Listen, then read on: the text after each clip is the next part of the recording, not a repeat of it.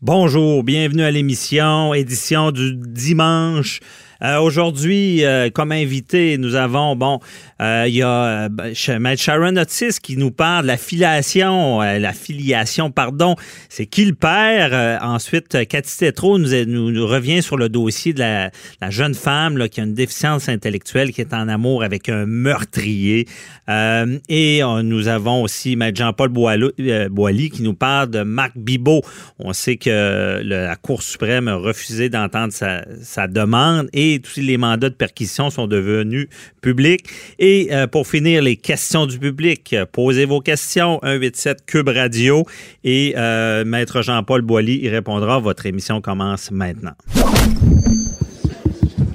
Déclarez-vous solennellement de dire la vérité, toute la vérité et juste la vérité.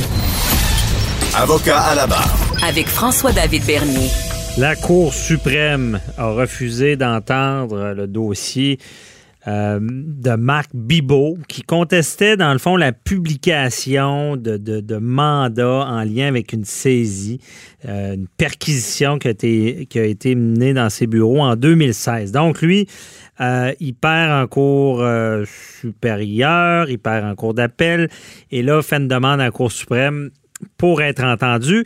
Et contrairement à ce que beaucoup de médias ont dit, la Cour suprême n'a pas tranché à savoir si c'était légal ou pas de, diffuser ces informations-là. là.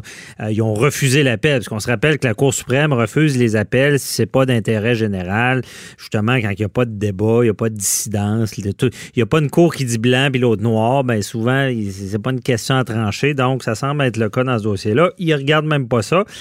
Donc, euh, maintenant, euh, ces déclarations-là, bon, de perquisition sont publiques, sont dans les médias. On se rend compte que, euh, bon, c'est troublant, il y a de l'argent comptant, des enveloppes de chèques du Parti libéral remis à son bureau. Donc, il y a plusieurs choses qui clochent. Ça sort dans, les, médias. Et on voulait éclaircir tout ça avec notre chroniqueur, Maître Jean-Paul Boilly. Bonjour. Oui, c'est effectivement tel que vous l'avez mentionné. La Cour suprême n'a pas. Euh, a juste refusé de l'entendre. Elle n'a pas dit qu'il n'y avait pas droit. Donc, elle n'a pas rendu de décision. Et on le sait, vous l'avez dit, la Cour suprême n'entend que les dossiers qui sont d'intérêt national. Et il faut avoir pour souvent avoir une chance en Cour suprême, il faut toujours bien qu'il y ait un juge qui soit dissident ou à Cour d'appel ou à Cour supérieure.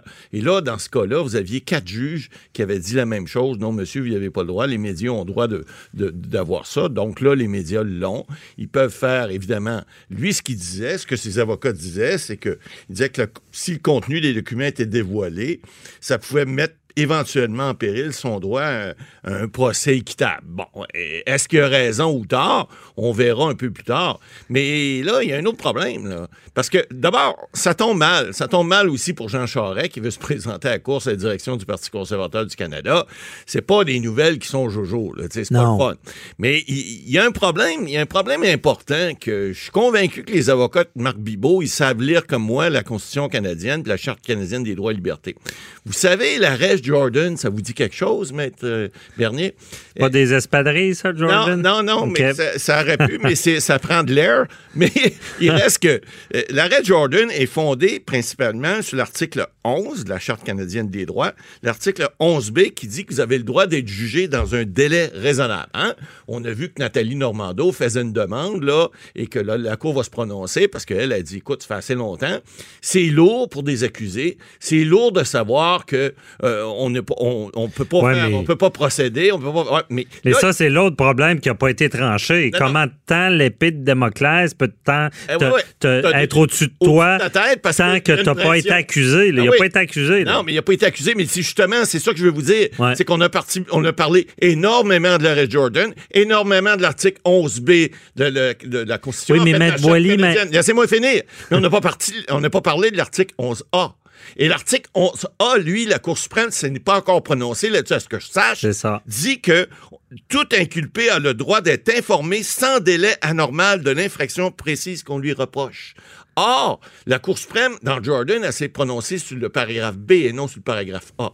Et là, les avocats de Marc Bibot, à- je pense, à raison, vont vont, probablement argumenter les mêmes arguments que dans Jordan en disant écoutez, c'est l'article A qui dit que tu as le droit d'être informé de tes accusations, parce qu'encore là, euh, si t'es pas informé, euh, la preuve, tu vas faire quoi pour la conserver? Tu sais même pas de quoi tu es accusé. Alors, et puis tout ça fait en sorte que ce sont les mêmes principes de droit qui s'appliquent parce que quelqu'un a droit, il y a également le- le- le- l'article 12 qui dit là, que vous avez droit, à- chacun a droit à la protection contre tout traitement ou peine cruelle et inusitée, mais un traitement, c'est ça.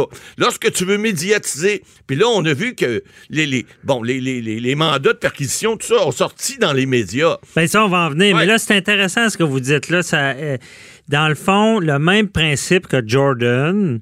Vous êtes bon, vous êtes même pas criminaliste, vous l'avez trouvé, c'est bon, devrait s'appliquer sur Ben oui. quelqu'un qui est sous enquête. Parce qu'en en ce moment, en, droit criminel, c'est la mode.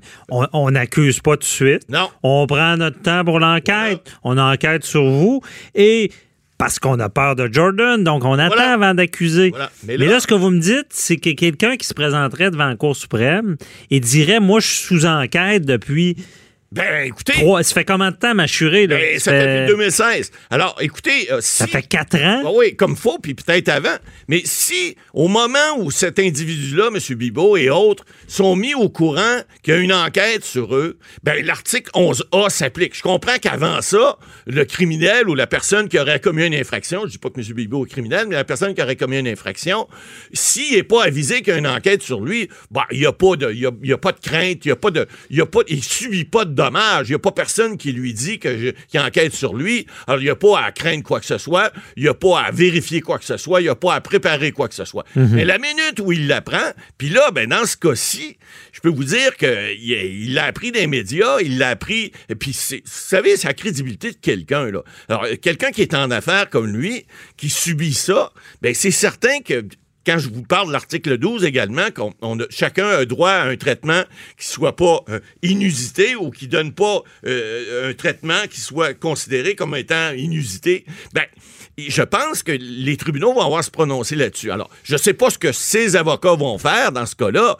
mais je suis convaincu qu'en quelque part, il y a quelqu'un qui va lever le drapeau puis qui va dire, un instant, là, euh, ça fait assez longtemps, vous avez voulu mettre ça sur la place publique, monsieur subit des pressions, monsieur a eu, ce que Nathalie Normando a dit l'autre fois, c'est tout à fait Ah, vrai. N'importe quel accusé ou quelqu'un qui pourrait être accusé, qui se fait mettre sur la place publique comme ça, ben, il Ben, y a une charte qui protège ces droits-là. Ben, Boily, c'est- je trouve ça vra- vraiment intéressant, euh, ce côté-là.